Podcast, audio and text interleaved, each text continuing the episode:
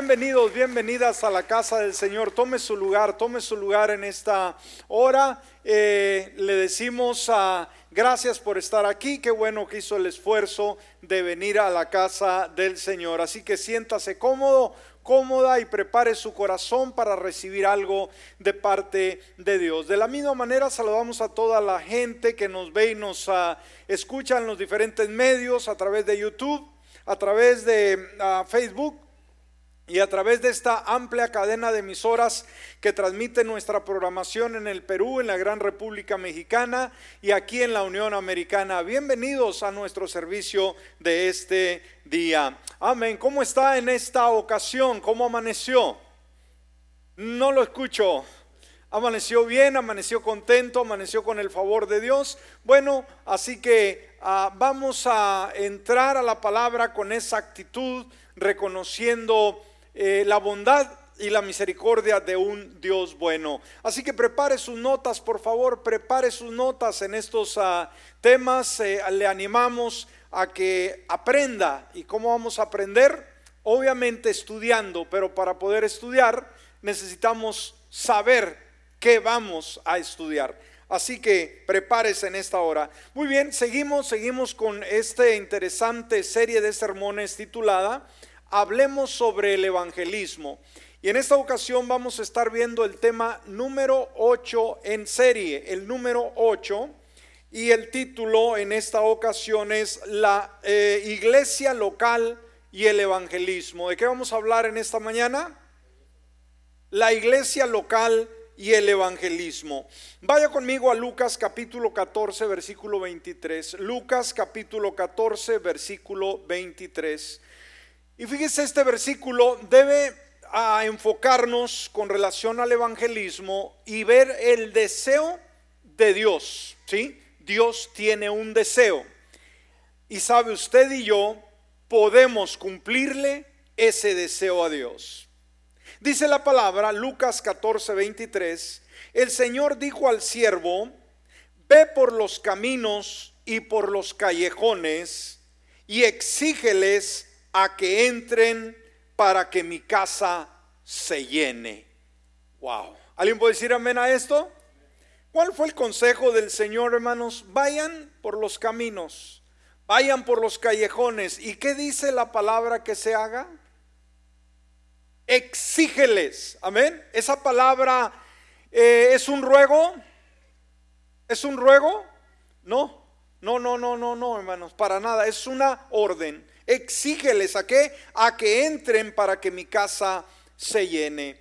Muy bien, mis hermanos, en el tema del día de hoy vamos a estar abordando la iglesia local y la importancia, perdón, que ésta tiene en el evangelismo al mundo, ¿sí? La importancia que tiene la iglesia en el mundo, ¿sí? Para poder evangelizarlo vamos a ver en la importancia de saber que pertenecer a la iglesia local nos habilita para hacer un mejor evangelismo. Amén. Muy bien, así que si usted está apuntando rápidamente, vamos al punto número uno, punto número uno. Y el punto número uno vamos a abrirlo con una pregunta muy interesante. La pregunta es, ¿Cuál es el mayor programa evangelístico que Dios ha dejado a la iglesia?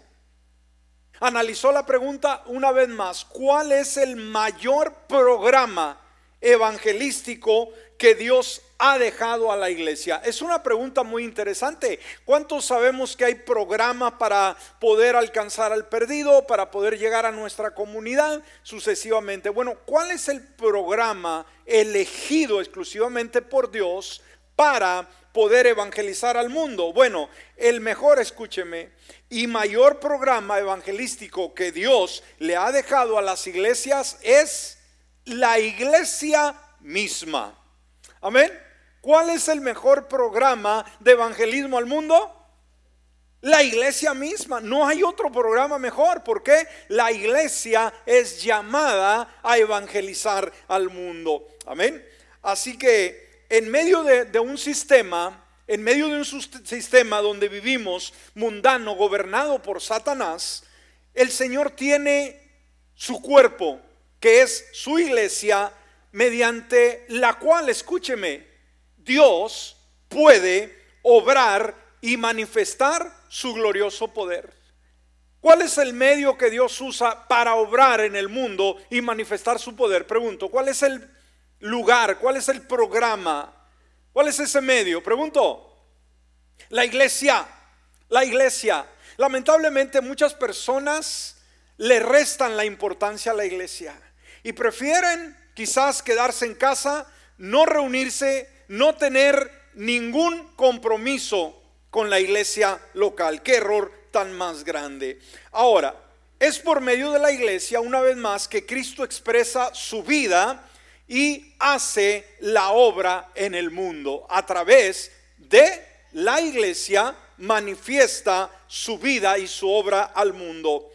Ahora, el Señor Jesús, Él voluntariamente ha decidido revelarse al, al mundo por medio de su iglesia. Mire lo que dice Juan capítulo 13, versículo 34 en adelante, 34 y 35. Dijo Jesús, un mandamiento nuevo les doy. ¿Cuál es ese mandamiento, amados? Que se amen los unos a los otros. Como los he amado, ámense también ustedes los unos a los otros. Y dice el siguiente versículo, en esto, fíjese, ponga atención, conocerán todos que son mis discípulos si tienen amor los unos por los otros. Entonces, ¿qué dijo Jesús, hermanos? Que el mundo iba a poder mirar la obra de Dios, a Dios mismo, a través de la iglesia y la forma en que ella se trata. Cuando hay ese amor, cuando hay ese, ese calor, cuando hay esa amistad, dice, la única manera que la gente va a saber de mí a través de ustedes es por el amor que ustedes se manifiesten como iglesia. Por eso la importancia de pertenecer a la iglesia local. Por eso la importancia de mantener la unidad en la iglesia local. Entonces estamos unificados por el amor en la iglesia y cuando eso hacemos le mostramos al mundo que Jesucristo es el Hijo de Dios. Si usted no entiende este concepto, hermano, se ha perdido mucho. Por eso necesitamos pertenecer a una iglesia, ser parte esencial, amar esa iglesia porque Jesús dijo, el mundo va a ver que cuando las iglesias se aman en sí mismo, esto testificará de mí a la sociedad. Ahora, recuerde hermanos, todos sabemos lo que es la gran comisión, ¿verdad que sí? Ahora, ¿a quién le dio la gran comisión el Señor? Pues se lo dio a su iglesia, amén lo dio a su iglesia. Mateo 28, versículo 18 y 20, dice, Jesús se acercó a ellos y les habló diciendo, toda autoridad me es dada en el cielo y en la tierra. Por tanto, vayan y hagan discípulos a todas las naciones, bautizándolos en el nombre del Padre y del Hijo y del Espíritu Santo, y enseñándoles que guarden todas las cosas que les he mandado. Y aquí yo estoy con ustedes todos los días hasta el fin del mundo. Entonces, amados, la gran comisión, escúcheme, no está desconectada de la iglesia. ¿Me escuchó? ¿Qué dije? La gran comisión no está desconectada de la iglesia para nada. Es una misión que le es dada a quién es dada esa misión? A la iglesia, seguro que sí. Ahora, de la misma manera, por ejemplo, un pescador que sale a alta mar, hermanos, ¿qué es lo que necesita para poder pescar como ah, fundamento, como plataforma para pescar? Carnada, los, uh, las redes, los esto y lo otro. ¿Cuál es la plataforma que necesita un pescador en alta mar para ser productivo, para traer una buena pesca? ¿Cuál? El barco, definitivamente, hermanos, el pescador puede ir a alta mar sin embarcación, no se puede. Bueno, de la misma manera, escúcheme, la iglesia, porque es llamada a pescar almas de los hombres, necesita una plataforma desde donde conduzca su enfoque a salvar al mundo. ¿Cuál es esa plataforma, amados? La iglesia, no la escucho, ¿verdad? La iglesia. Ahora, la iglesia, escúcheme, es el vehículo principal que Dios usa para hacer crecer su reino. Una vez más, ¿qué es la iglesia, amados? Es el vehículo principal que ¿qué hace Dios? Dios usa para crecer su reino.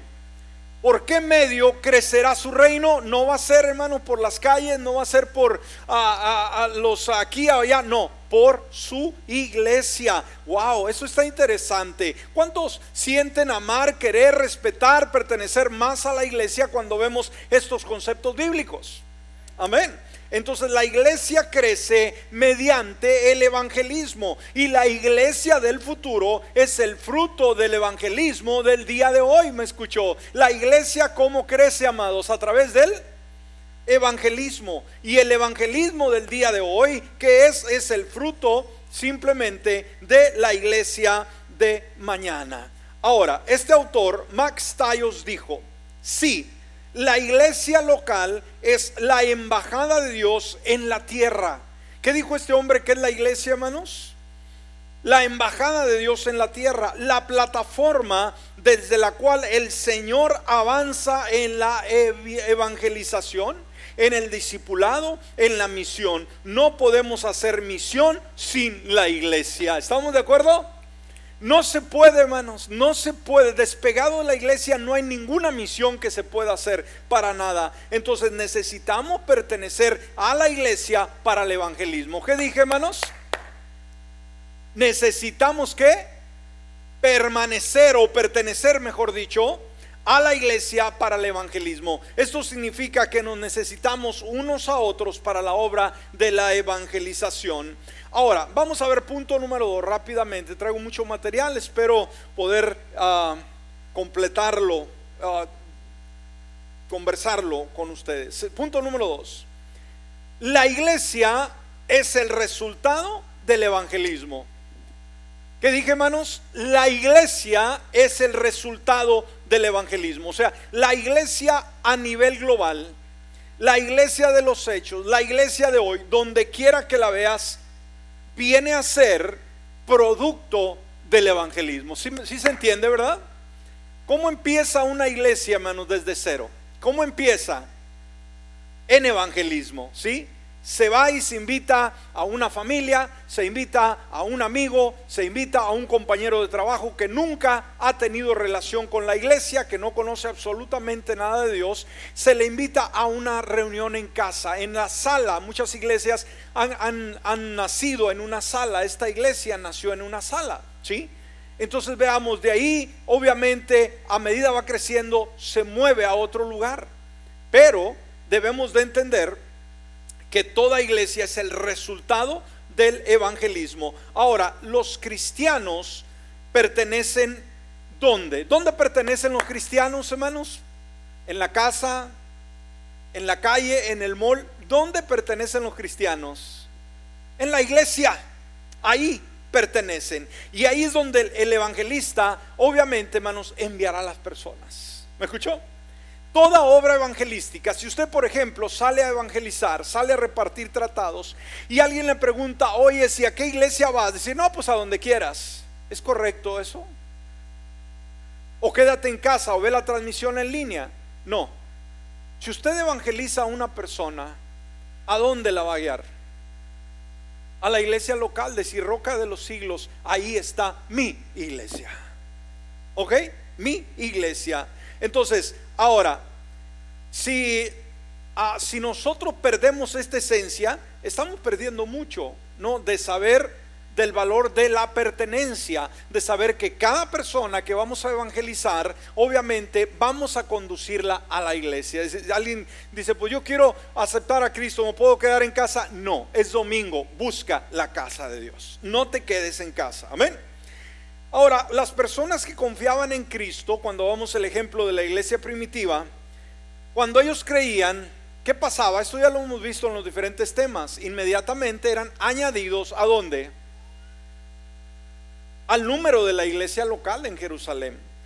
lo vemos en Hechos 2.41. Así que los que recibieron su palabra fueron bautizados. Fíjese, el bautismo, hermanos, nos lleva ahora, o sea, el evangelismo, obviamente nos va a llevar a, la fe en Jesucristo, a aceptarle, y el segundo paso al bautismo. Y cuando somos bautizados, venimos a ser miembros de una iglesia local. Esto lo hablamos en la serie de la membresía de la iglesia. Dice, y fueron añadidas en aquel día como tres mil personas. Entonces, un detalle que vemos aquí, lo hemos enfatizado, hermanos, que ah, se resalta la cantidad, las personas que se convirtieron en ese día en especial fueron contadas. Amén.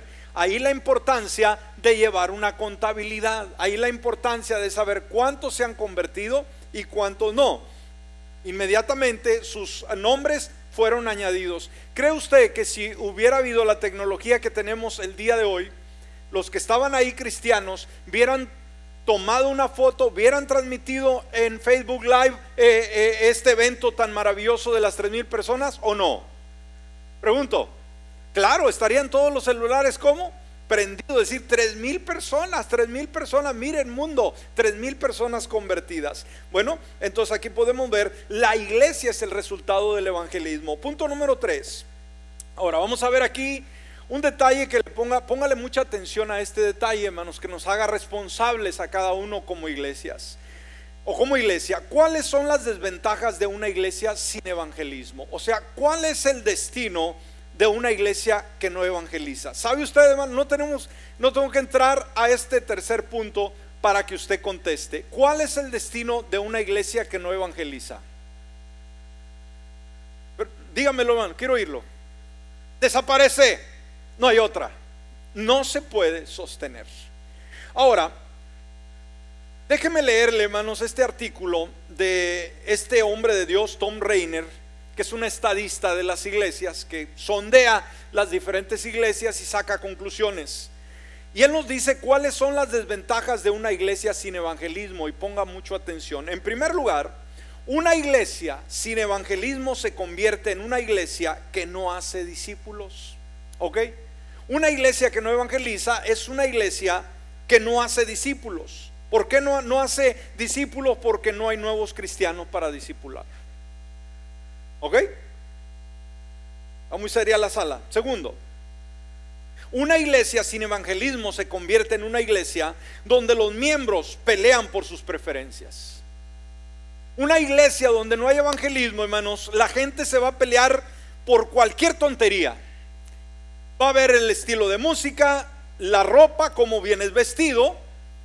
Van a pelear puestos. ¿Cuánta gente quiere puestos, hermanos? No le importa a la gente. No le importa ganar, no le importa evangelizar, lo que quiere un puesto, es un puesto. Aquí hemos tenido, hermanos, a través de los años, varios predicadores que estuvieron ayudándonos y que ya no están con nosotros, se fueron a volar. Pero ¿sabe qué, hermanos? Algo que se podía ver en cada uno de ellos, que lo único que querían era el púlpito. Jamás de los jamases visitaban al enfermo, visitaban a los necesitados, jamás de los jamases hacían obra evangelística, jamás levantaban un papel que estuviera tirado. Su único interés era estar detrás de un púlpito. Y por eso ya no están con nosotros. Ojalá les esté yendo bien allá y hagan mejor trabajo. Pero qué vergüenza cuando dicen, no, no, no, no, no. A mí me interesa el puesto. Yo quiero ese puesto. Y si no estoy en el puesto, me retiro de la iglesia. Bien, adelante. ¿Está conmigo?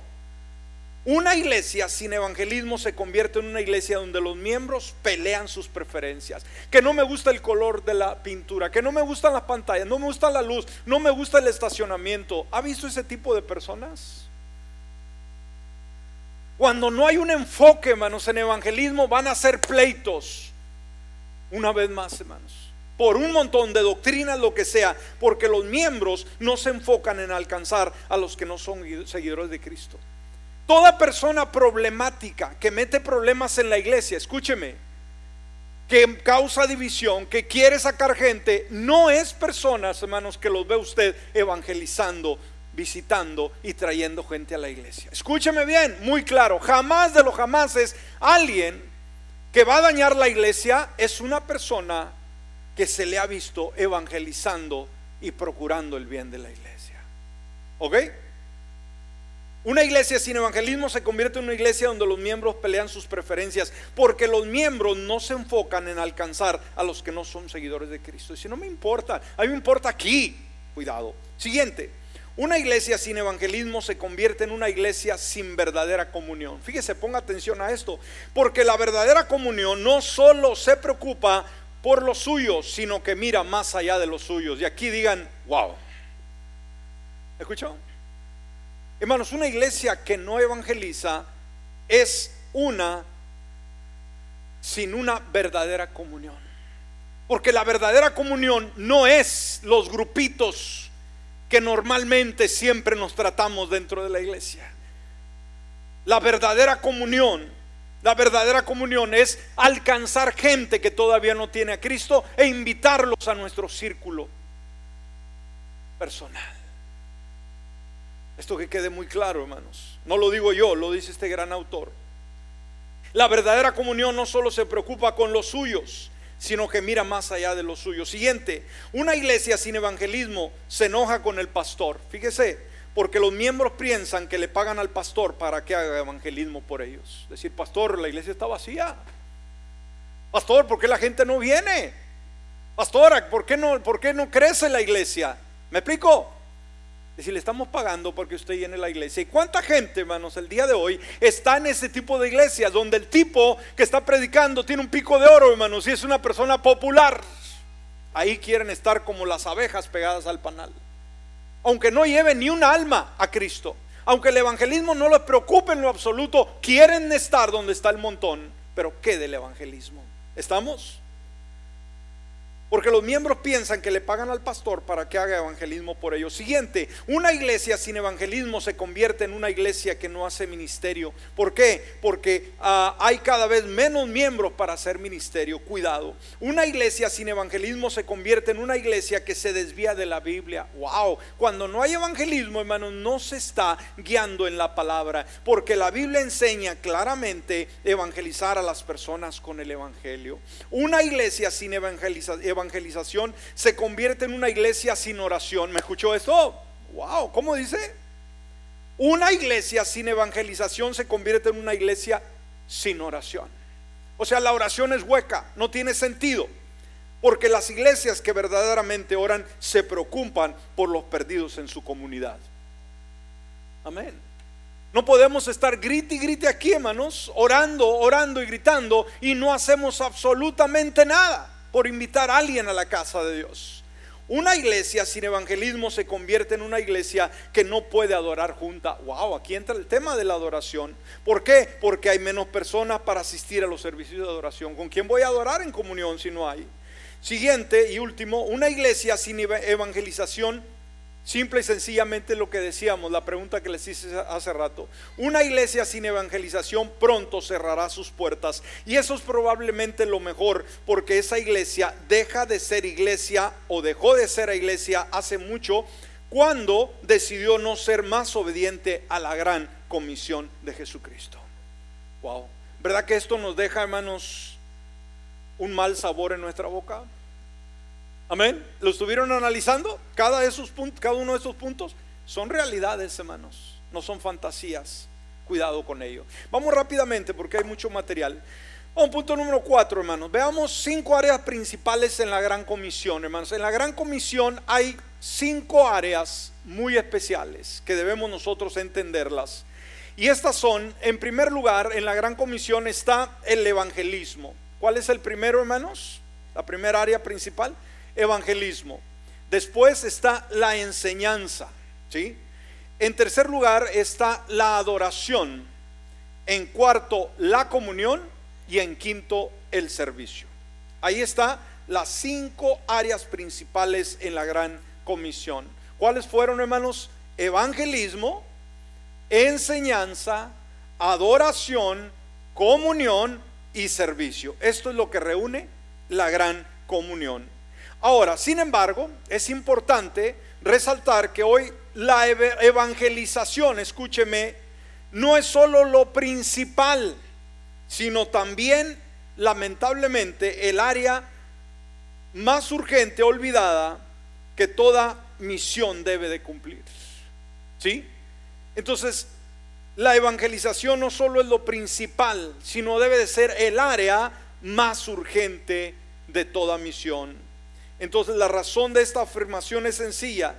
Todas las demás tareas de la iglesia dependen de la evangelización. ¿Estamos de acuerdo, hermanos? Sí. ¿A quién le predicaría yo, hermanos, o, qué me constituiría mi pastor si no tengo ovejas a quien predicar? ¿Me explico? Hay tantos pastores por ahí con títulos, hermanos, grandísimos y doctorados, pero no tienen a quien predicar. Entonces el evangelismo, ¿qué es lo que hace iglesias donde los pastores podemos enseñar? ¿Sí? ¿Para qué serviría un maestro? Por ejemplo, los maestras, maestros de escuela dominical el día de hoy, si no hay a quien enseñarles. ¿sí? A pesar de todo, es el área, el evangelismo menos desarrollada de la iglesia. Punto número 5. Construyamos una cultura de evangelismo en la iglesia local. ¿Qué dije, hermanos, qué hay que hacer en la iglesia local? Construir una cultura de evangelismo. Sabe, en la mayoría de las iglesias, y nosotros incluidos, es muy popular, hermanos, hacer congresos, hacer campañas, hacer conciertos con fines de evangelismo. Todos hemos pasado por ahí, ¿verdad? Y nos invertimos tanto dinero, invertimos tanto esfuerzo para preparar, para organizar, que estamos todos exhaustos, bien cansados después de una campaña, después de un aniversario, decir, wow, bien rendido. Pero ¿sabe qué, hermano? Esos programas de la iglesia muchas veces lo único que nos hacen es cansarnos. Y cuando analizamos el fruto de ese trabajo, decimos, wow, estuvo bien bonito, todo estuvo precioso, llegaron muchos, muchos invitados, otras iglesias nos acompañaron, pero ¿cuál es la pregunta principal de todo esto, hermanos? ¿Cuántas personas fueron alcanzadas? ¿Me explico? Y lamentablemente cuando llegamos a la cuenta decimos, no hubieron conversiones, decimos, sí, mucho proyecto, mucho dinero, mucho trabajo, pero poco resultado. Aquí en años anteriores, hermanos, hemos tenido, usted sabe, los eventos de los niños que hemos hecho, que hemos tenido más de mil personas en este lugar, que no cabían en el estacionamiento.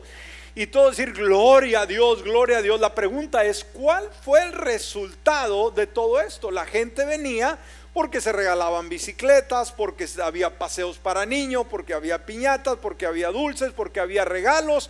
Todos venían solamente a la fiesta. Una vez que comían, se iban y se acabó.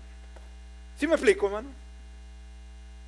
Decimos, no, pues qué impacto tan maravilloso. De veras, la pregunta es, ¿cuál fue el fruto de todo ello? ¿Cuántos jóvenes, cuántos niños de mil personas, cuántos se quedaron en la iglesia? Y esto nos lleva a una conclusión muy triste. Entonces, debemos de saber, hermanos, a que olvidamos lo central de, lo que es el evangelismo, porque estamos todos preocupados en el programa, nos olvidamos que el mejor evangelismo es el de la iglesia, el que hace individualmente, invitando a un amigo, invitando a un familiar, invitando a alguien para que venga a la casa del Señor. Recuerde, a es por esto que cada iglesia, hermanos, cada iglesia local debe cultivar lo que se llama una cultura de evangelismo. ¿Qué debemos de cultivar, hermanos? Una cultura de evangelismo, que los temas de evangelismo que estamos tocando en temas que se van a abordar una vez al año solamente, sino que debe de ser ya una cultura, decir, no, pues hoy no nos está hablando el pastor de evangelismo, hoy no voy a invitar a alguien, hoy no voy a repartir un tratado, hoy no voy a hablarle a mis amigos y mis familiares, para nada, hermanos. ¿Por qué? Cuando vamos por eventos, los eventos inician y se acaban, ¿verdad? ¿Por qué? Porque simplemente es un programa con eventos, pero una cultura es una forma de vida, ¿me explico? Podemos desarrollar muchos eventos al año, pero una cultura es una forma de vida.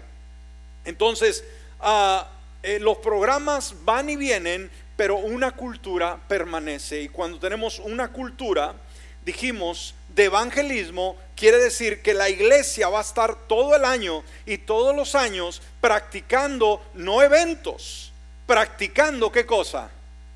Evangelismo personal. Wow, qué triste se puso la sala.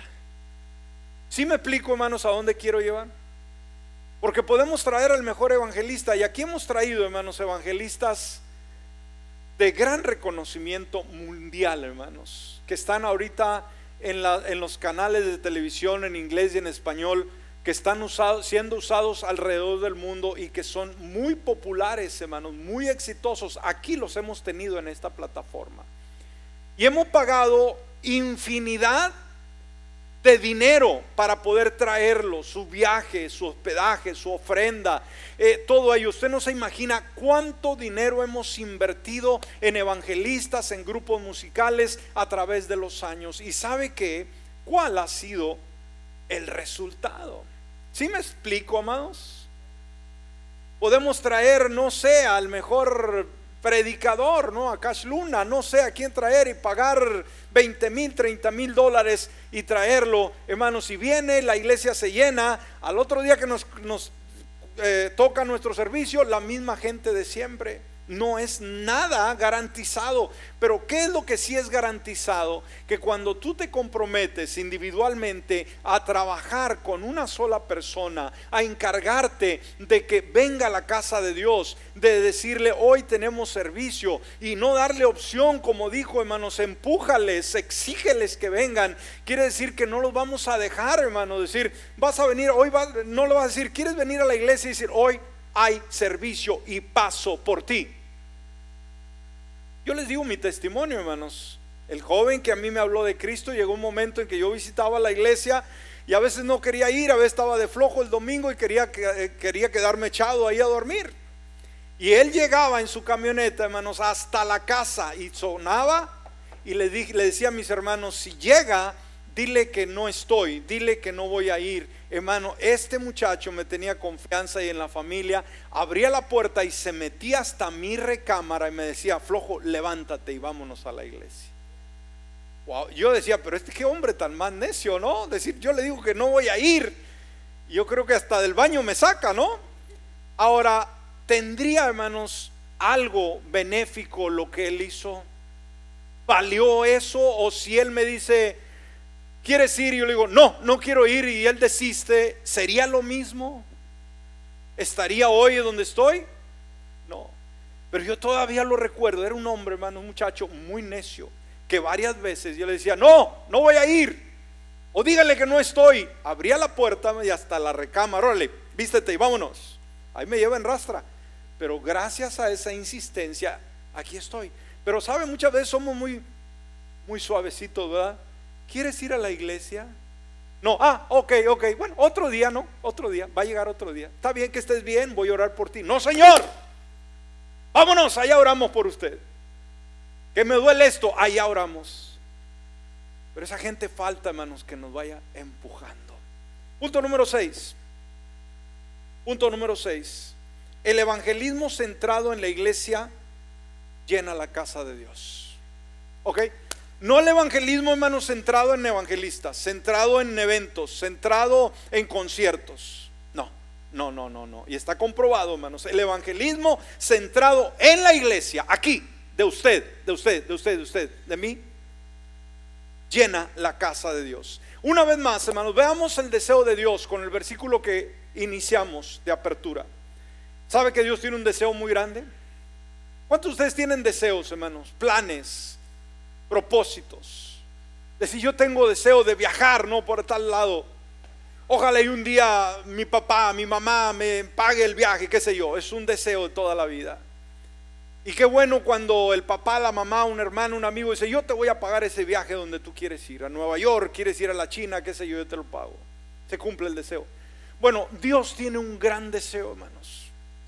Ahora, usted como ser humano se cree capaz de, de concederle eh, ese deseo a Dios o un deseo a Dios? Pregunto una vez más. Dios tiene un deseo con relación al evangelismo. ¿Será que tú tendrías el deseo, la forma también de concederle ese deseo a Dios? Tú puedes. Tú puedes. La pregunta es, ¿le, ¿le concederías el deseo a Dios? Un amén, Dios la bendiga, Dios bendiga Cuba. Estos mexicanos están bien apagados. Mira, traen trajes de mexicanos, pero están bien callados. Los nuestros tiraban bala ya cuando andaban en la revolución y ustedes nomás mirando, tirando ojo, Una vez más, hermanos, si, si Dios tiene un deseo y nos dice que nosotros podemos cumplirlo. La pregunta es, ¿voy a esforzarme de cumplir el deseo de Dios? Amén, vamos. Decir es, parece que no comieron, es que ya traigo hambre, pastor. Sí, pero hay que hablar. Amén. Ahora, veamos el deseo de Dios. ¿Cuál es el deseo? Lucas 14, 23. El Señor dijo al siervo, ve por los caminos y por los callejones y exígeles a que entren para que mi casa se llene. ¿Cuál es el deseo de Dios, amados? ¿Cuál es el deseo de Dios primordial? Que su casa se llene. ¿Cuántos pueden ver a su alrededor? Vean alrededor. ¿Ven sillas vacías o ya no hay para ninguno más? ¿Ven sillas vacías? ¿Ese es el deseo de Dios? Pregunto. ¿Cuál es el deseo de Dios? Que todas las sillas estén llenas. Ahora, una vez más, ¿quién puede conceder ese deseo? Bueno, entonces veamos, esto significa la iglesia local, obviamente. El deseo de Dios es que su casa se llene. Entonces, si obedecemos el mandato del Señor Jesús, habrá muchas personas nuevas, convertidas, que se reunirán a esta casa y llenarán esos vacíos. Amén. Nuestro campo misionero, ¿dónde está? No está en la China, no está en Japón. Nuestro campo misionero está ahí en nuestro trabajo, está en nuestra comunidad, está con las personas que convivimos diariamente. Así que, ¿cuál debe de ser nuestro deseo para que el deseo de Dios se cumpla? Lanzarnos en la obra de Cristo y exigirle a que la gente entre y llene la casa de Dios. No los veo muy emocionados. Tremendo. Vamos al último y con eso terminamos, hermano. Esperamos eh, terminarlo. Punto número 7. Ahora, dijimos, la iglesia existe y es el medio más poderoso y eficaz para el evangelismo. Tú no sabes cuando nos reunimos el impacto que tenemos en la sociedad, en el mundo y cuando la gente nos visita. Y vamos a ver cómo la reunión corporativa, o sea, la reunión de la iglesia, es una herramienta evangelística poderosa. Amén. La reunión de los creyentes en la iglesia local, hermano, es una, que es una herramienta evangelística poderosa. Ahora, la iglesia, amados, es la evidencia del evangelio en todo tiempo. La iglesia es la evidencia del evangelismo en todo tiempo. La iglesia existe porque existe un evangelismo que es real. Ahora, cuando nos reunimos como iglesia, lo hacemos para mantener el evangelio entre nosotros. ¿Sí me explico? Venir a la casa de Dios, hermano, estamos manteniendo el evangelio poderoso. Si nadie se congrega, hermanos, no pasa nada. No sucede absolutamente nada. Congregarnos manifiesta el poder del Evangelio y el evangelismo. Pero también nos ah, reunimos para ofrecer no solamente, hermano, mantener el evangelismo entre nosotros, pero también para ofrecer el Evangelio a personas que todavía no conocen a Jesús. ¿Sabe qué es lo que dijo el Señor Jesús cuando ah, el pueblo se reúne? ¿Qué, es, ¿Qué Él se compromete a hacer cuando el pueblo se reúne, como lo estamos en esta mañana? Estar el presente. Entonces aquí, hermano, podemos estar infinidad de personas. Eh, podemos tener en buena música, un buen ambiente, pero ¿cuál es lo más grato y qué es diferente esta reunión a un juego de pelota? Que en este lugar, hermanos, Dios está aquí presente el día de hoy. Amén. Puede que no lo sientas, no importa, no tienes que sentirlo. Él está. Por eso dice la palabra en Mateo 18, 20. Porque donde dos o tres están congregados en mi nombre, ahí estoy yo en medio de ellos. Amén. Entonces Él habita eh, con su pueblo y vamos a ver rápidamente, hermanos, algunas formas en que la reunión de la iglesia presenta el Evangelio a los no creyentes. ¿sí? Vamos a ver rápidamente las formas, decir, bueno, como iglesia, ¿qué, fin, ¿qué finalidad tiene lo que hacemos? Bueno, en primer lugar, cuando la iglesia se reúne, los invitados pueden escuchar el Evangelio proclamado. ¿Escuchó? Cuando el pueblo se reúne y traemos un invitado, hermanos, viene gente invitada, puede escuchar el Evangelio proclamado. ¿Qué es lo que hacemos los pastores, los ministros o los maestros de la palabra, los que damos una clase? ¿Qué es lo que hacemos, hermanos? Estamos que predicando el evangelio. ¿Y qué incluye el evangelio? Incluye la invitación, hermanos, al pecador que necesita a Cristo como su Salvador. Amén. Entonces Dios trabaja a través de la proclamación de la verdad durante la reunión de la iglesia. Siguiente, cuando la iglesia se reúne, los invitados pueden escuchar el Evangelio orado. ¿Cómo es eso, hermanos? Cuando nos reunimos, la gente invitada, ¿qué es lo que hay en las reuniones, hermanos? ¿Qué hicimos antes de iniciar la reunión? Oramos. Amén. ¿Qué hicimos antes de predicar la palabra? Oramos. ¿Qué hacemos para cerrar eh, y hacer el llamado al altar? ¿Qué hacemos? Oramos. Entonces, esas oraciones, hermanos, que hoy el invitado va a escucharla, va a escucharlas y se va a dar cuenta que no son ah, algunos rezos, no son algunas frases aprendidas, sino que es comunión con Dios, es diálogo con Dios no son ah, palabras religiosas, liturgias, para nada, sino que escucharán oraciones sinceras de adoración, de confesión, de acción de gracia y de súplica. Amén. Entonces las oraciones que se expresan en la iglesia afectarán al invitado. Siguiente, cuando la iglesia se reúne, los invitados pueden escuchar el Evangelio en las canciones que cantamos. Y aquí entra la alabanza, hermano. Por eso es importante tener una alabanza cristocéntrica. Aquí no se cantan canciones, hermanos, que se tocan en un bar o que las escucha en la radio secular, ¿verdad? Usted no puede decir, bueno, cántenme la del rey, no, ¿cómo que la del rey? ¿Qué le pasa? El único rey es el rey Jesús y a él le damos honra y gloria. Amén. No de un autor, ¿verdad? Que se murió de borracho y que dijo ser el rey, olvídate. Amén. Entonces, ¿tiene sentido lo que escuchamos, hermanos? ¿Las alabanzas le pone usted sentido a lo que, lo que se está cantando? Bueno, entonces el invitado, hermano, cuando escucha, dice, yo te amo, yo te adoro, lo que sea, tú eres todo para mí, qué sé yo, o con, él vamos a, a, derrumbar muros y cuánta cosa, decir, esto tiene sentido. Ese es testificar, hermanos, evangelizar a los invitados. Cuando la iglesia se reúne, los no cristianos pueden ver el evangelio vivido. Cuando nos reunimos, llega un visitante, hermano, como todo visitante, ¿cómo entra a la iglesia? ¿Cómo entra, hermanos, a la iglesia un invitado? ¿Qué es lo primero que hace? Ve para todos lados. Está viendo, es curioso decir, qué rollo con esta raza ¿Qué pasa aquí? ¿Qué onda? Como dice, ¿no?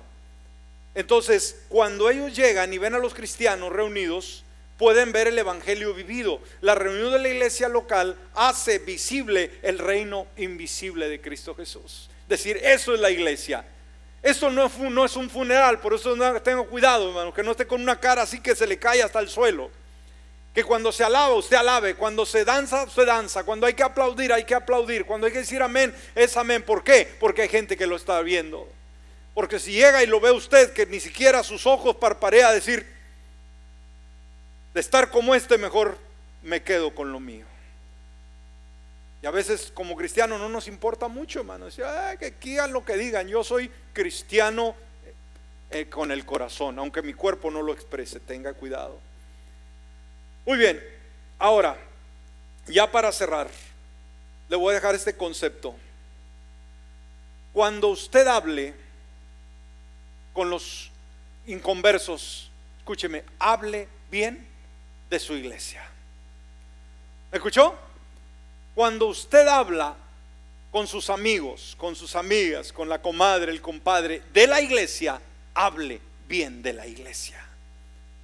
Tristemente hay gente que se la pasa juzgando a la iglesia.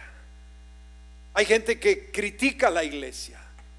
Hay gente que se han ido de la iglesia, hermanos, donde recibieron tanto a través de los años y que hoy critican la iglesia, hermanos, como cualquier depravado. Es increíble, después de haber sido beneficiados, se la pasan criticando la iglesia. No se vale. Entonces, ¿qué hay que hacer? Vamos a jactarnos de nuestra iglesia. ¿Qué significa? Sienta orgullo cuando habla de su iglesia. Amén. Sienta que la boca, oiga, se le llena de alegría. Mi iglesia. El apóstol Pablo eh, a veces se jactaba de su iglesia como una manera de jactarse, o sea, de, de enorgullecerse en Cristo.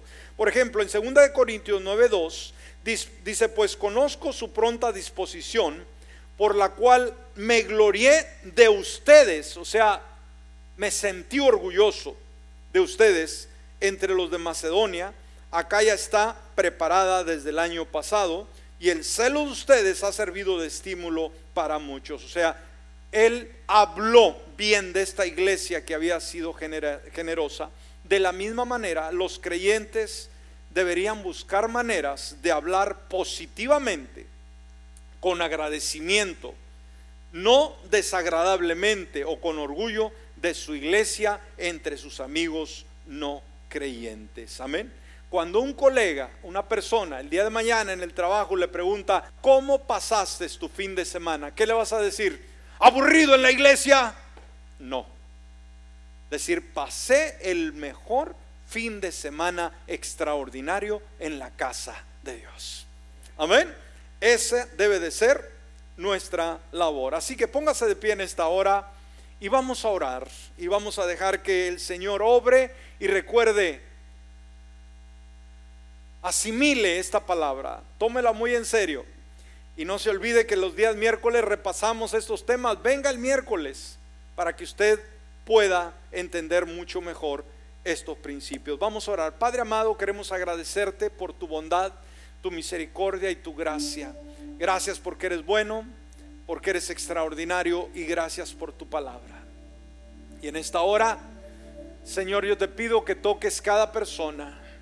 Y si hay alguien aquí en esta hora en el auditorio, o alguien que nos escucha o nos ve a través de algún medio y no tiene a Jesús en su corazón, es el momento de decirle, Padre Celestial, ven a mi vida.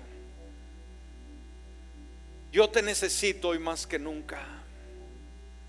Sálvame, perdóname, haz de mí una persona completamente nueva. Quiero servirte de hoy en adelante. Por Cristo Jesús. Amén. Y amén. Le voy a pedir que pasemos un